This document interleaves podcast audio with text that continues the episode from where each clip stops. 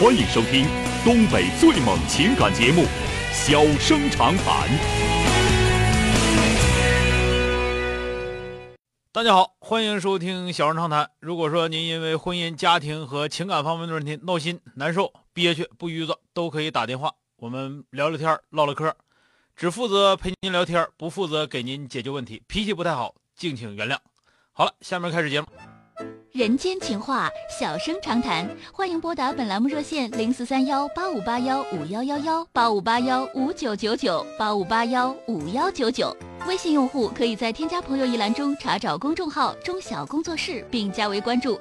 节目直播期间可以直接留言或发表评论，节目外还可以收到我们为您推送的信息，倾听您的故事，分担您的忧愁。小生长谈，真心永相伴。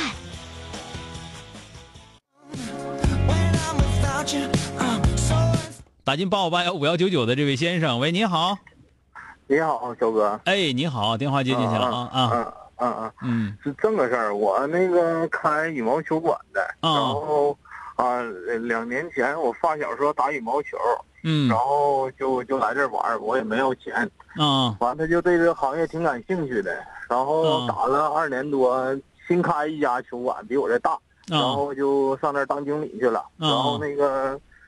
当当经理，然后我之前也没听说这个消息，我先从别人那听说的。后来我跟他唠了一回，他说那意思，他那个球馆比我这大，然后经营上也不发生冲突，完有什么事儿都可以沟通啥的。啊，完了头一段呃，他们那边定价啥出来了，我看跟我这也一样，就是有有点冲突吧。他我觉得他是借鉴我家的这个这个定价标准。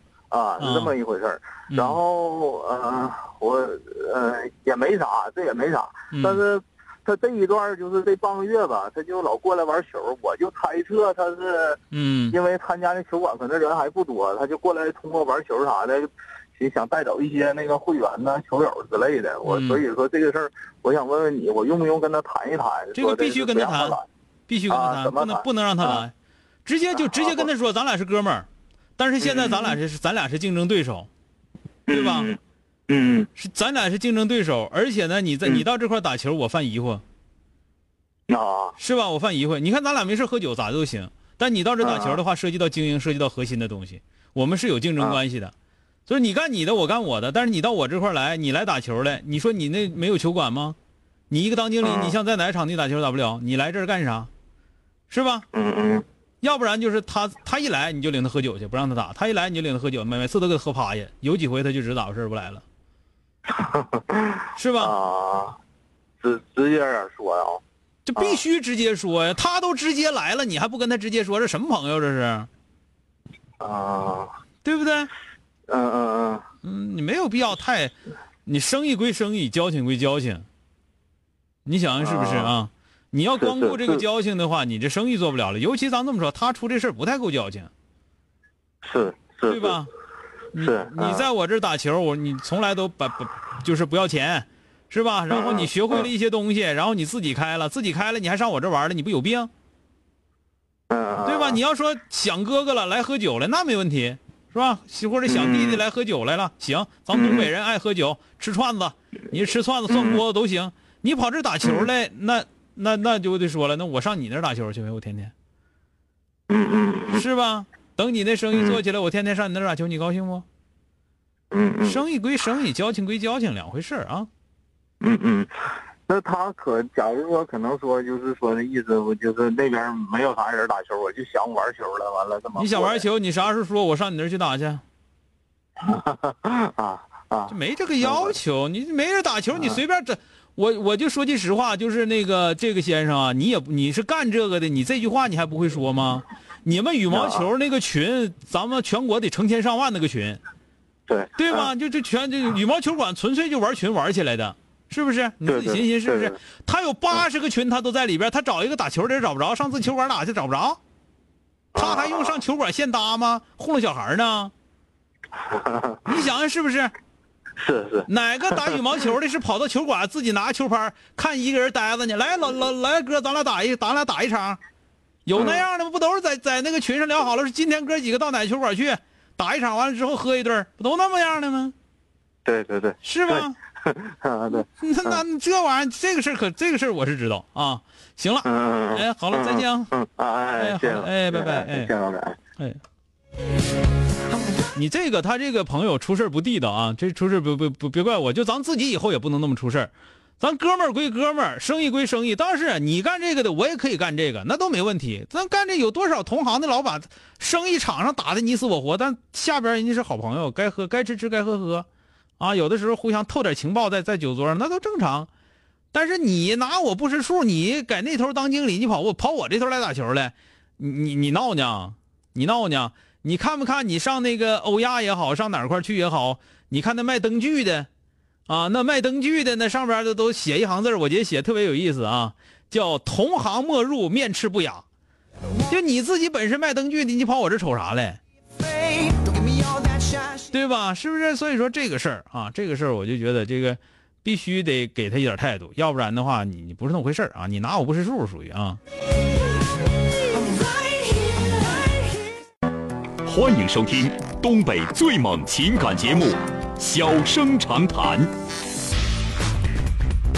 小生长谈，真心永相伴。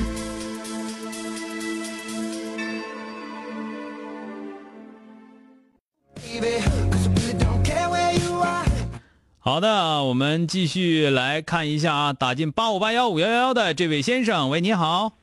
你好，郑小哥。哎，你好。那个听您的那个节目好长时间了，然后有家庭有个事儿啊，嗯，困扰我挺多年了，就是说目前不知道自己怎么去解决。啊，说说。那个我家我父亲是今年是七十二岁，然后他现在在北京。嗯。我母亲今年是七十岁，现在在我们老家松原。嗯。呃，在我小的时候，我父亲就在外边一直是出差也好，还是说从事什么行业也好，一直是在外边。就是和我母亲保持着两地分居的生活吧。嗯。现在已经就是分居的生活已经达到将近三十多年了吧。啊。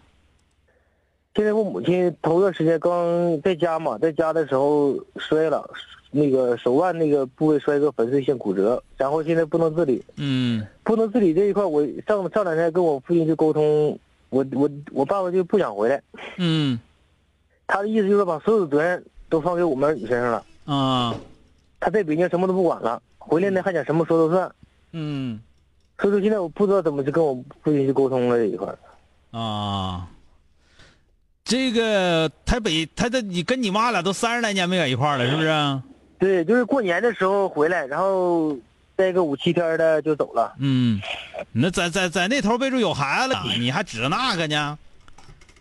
这个我也想到了，说心里话。嗯。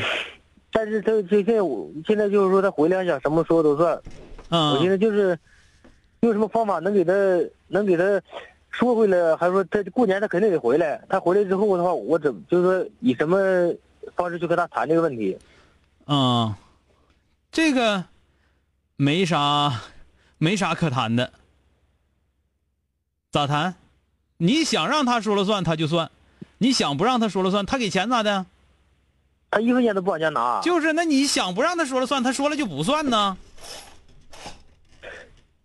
对吧？目前他把我妈把我妈放家，什么都不管，嗯，对家里什么事也不也不问。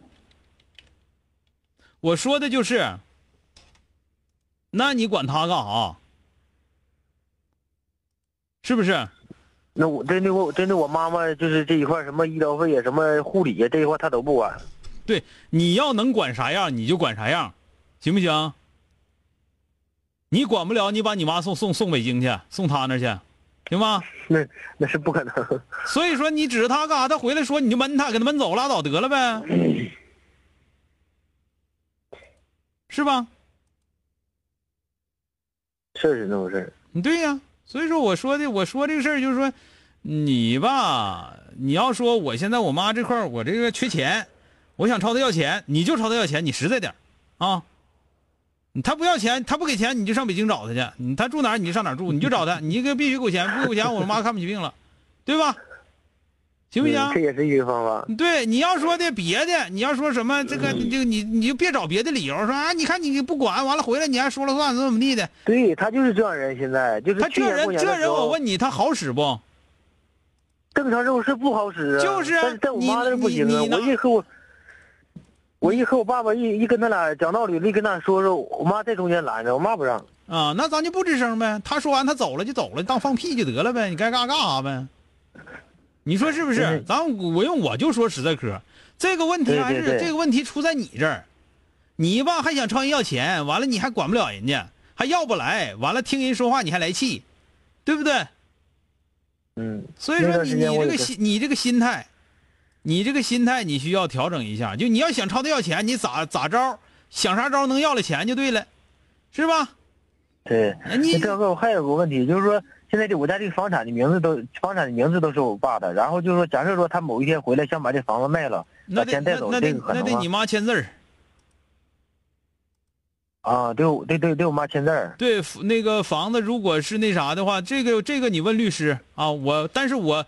我以我基本上法盲的法律知识来讲，卖房 卖房子基本就得两口子签字儿啊，是两口子房就得两口签字儿啊。那假设说，如果我妈没有了，那肯定也得那啥呀，那就他自己说你妈没有了，你妈可以立遗嘱，她那一半归你，都行。